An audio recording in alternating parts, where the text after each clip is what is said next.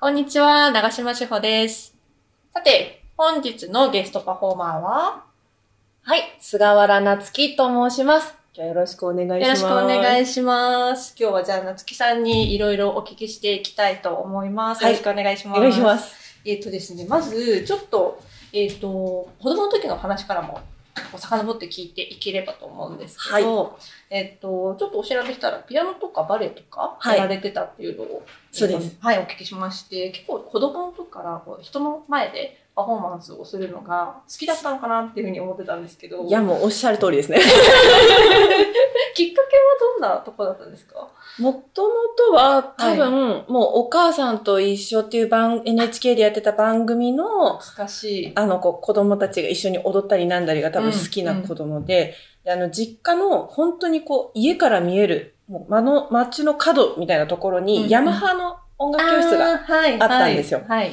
で、そこに、お友達の、その同じ、私、集合住宅住んでるんですけど、そこのマンションの方が行ってて、うんうんどう？みたいな。で、うんまだおむつもそれこそ取れて2歳半ぐらいで、あの、なんか、3歳児ランドっていうなんかそういうキッズプログラムがあって、うんうんうん。で、そこから始めて、なんか楽しそうだから続けとくみたいな感じで、そこからあの、幼稚園に入ってエレクトーンのグループレッスンに変わって、うん。で、ちょっともうちょっと具体的に楽器をやりたいな、で、小学校2年生の時に、あの、ちゃんとした鍵盤のピアノに切り替えて、うんうんっていうところでこう音楽が続き始めたんですね。うんうんうん。で、通ってた幼稚園が、あの、希望者が幼稚園が終わってから、先生がいろいろこうアクティビティでいらして、選んだら習える幼稚園みたいな感じだったんですよ。うんうんうん。うんで、その中で唯一1年間で挫折したのがバイオリンだったんですけど、まずは挫折があったっていう。そう、あのね、指がもう押さえてる指が痛すぎて、硬いですもんね。そうです、そうです。ギーギーギーギうんーみたいなキラキラ星だけ、幼稚園の発表会でやって幻で終わって、で、ずっと続いたのがクラシックバレエだったんですよ。うーん。なんか、バイオリンとは何が違いました？痛くない？足痛いですね、でも。あ、そう、バレエは、あの、体、まあ、そんな柔らかくなかったんですけど、やっぱその発表会に出て、あの、可愛い衣装を着てっていうのを、うんそのスポットライトを浴びた時に、うん。やばい、もう超楽しい、みたいな感じで目を輝かせてたらしくて、えー。私はちょっと正直そこまでその気持ちはあんまり、そうそうそう、覚えてないんですけど、うん。でそっからその意外ともう発表、普段の練習っていうよりはそのやっぱもう発表会好きな人生でずっと続いて。で、小学校5年生の時に劇団四季さんのライオンキングを初めて見て。もともとディズニー好きだったんですけど、はいはい。で、でも、あ、なんか歌ってるし、うん。踊ってるし、なんかいろんなすごい、音楽も入ってるしそうです、そうです。みたいな。音楽も入ってるし、舞台セットもかっこいいし、これだ、うん。みたいな感じで、衝撃を受けてそうです、そうです。そこからこう、べん具体的に、じゃあもうちょっと専門的に学校だったり、勉強していこうかなっていう感じで、うん。続いてって気づいたら今に至るみたいな。えー、でもあれですね、相当、あれですよね、人前に立って、まあ、ライトも浴びて、はい。あの素敵な格好をして、パフォーマンスをするっていうのが楽しかったんでしょうね、一番最初の。そうですね。あのうんひたすら多分楽しかったところが今うん続いてる可能性はあるかも。でもあれですよね、発表会って、まあ、言うて半年に1回とか、まあ3ヶ月に1回とか、そうですね。毎日あるわけじゃないあ、全然全然。その間で、こう、辛かったなとか、で、特にお覚えてないぐらいな感じなんですか？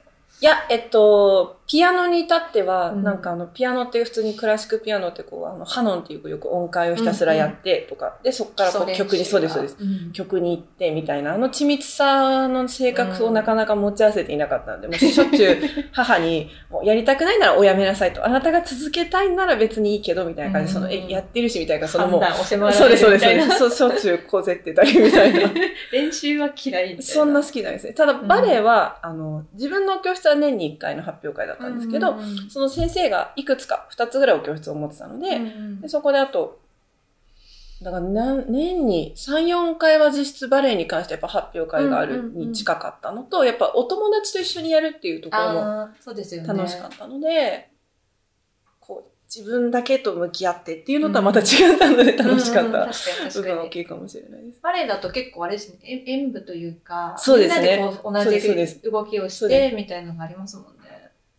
で、育つとやっぱあの、私群馬出身で田舎のスタジオ、うんスクールだと、うん東京から男性の先生がいらしていただいて、うんで、その組んでペアで踊ったりみたいな、そういうことができたりするので、またそれはそれでこう、新しいチャレンジだったりするので、うん結構刺激になったそうですそうですりみたいな。あー確かに確かに。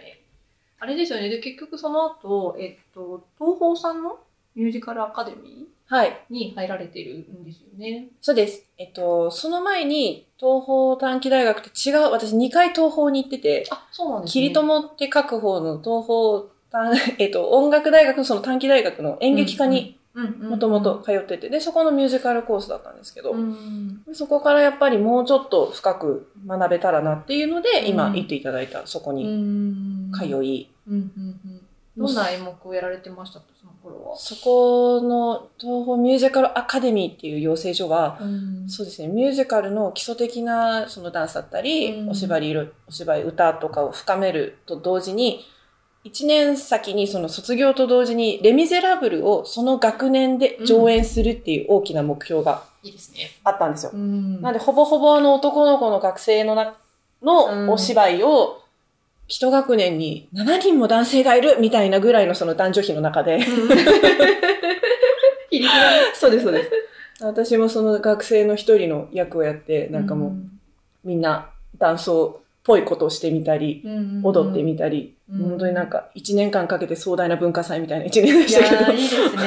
目指すところがあって、そこに向けてみんなでやっていくみたいな。そうですね。なんかそっからだんだんやっぱその大学ら辺から趣味じゃなくてこう仕事でやっていきたいとか、うん人生でこうやっていきたいみたいな同級生がうん。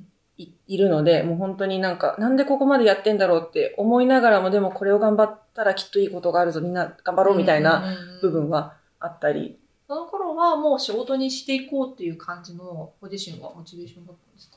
なんか多分仕事にする、まあ今口に出して言ったように多分仕事にするっていうよりは、その時はその、あの作品に出たいとか、んこれに出てみたいみたいな、多分そっちの思いが強かったかな。つながっていって、そうですね。みたいな感じで今に至る。そうですね。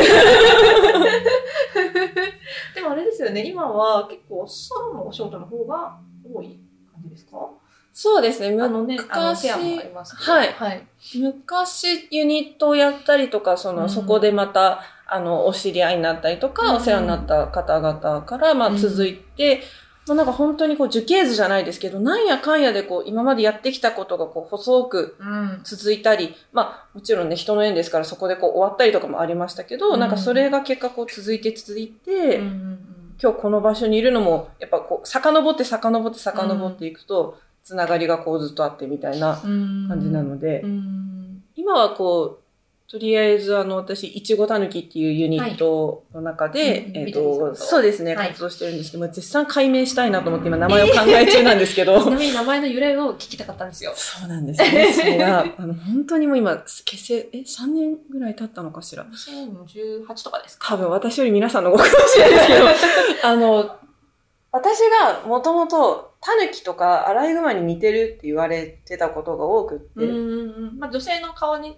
対してね表現であったりしますもんね。たぬき顔みたいな。大概なんか、君がイチゴちゃんといや、絶対違いますみたいなよくあるんですけど、で、その時にもう本当急遽名乗る必要があったから、可愛く思いついたぐらいなんです、実は。ここだけの。話。へーそうなんですね。全然使っていただいて大丈夫ですけど、大丈夫と言いつつ実はここだけの話で、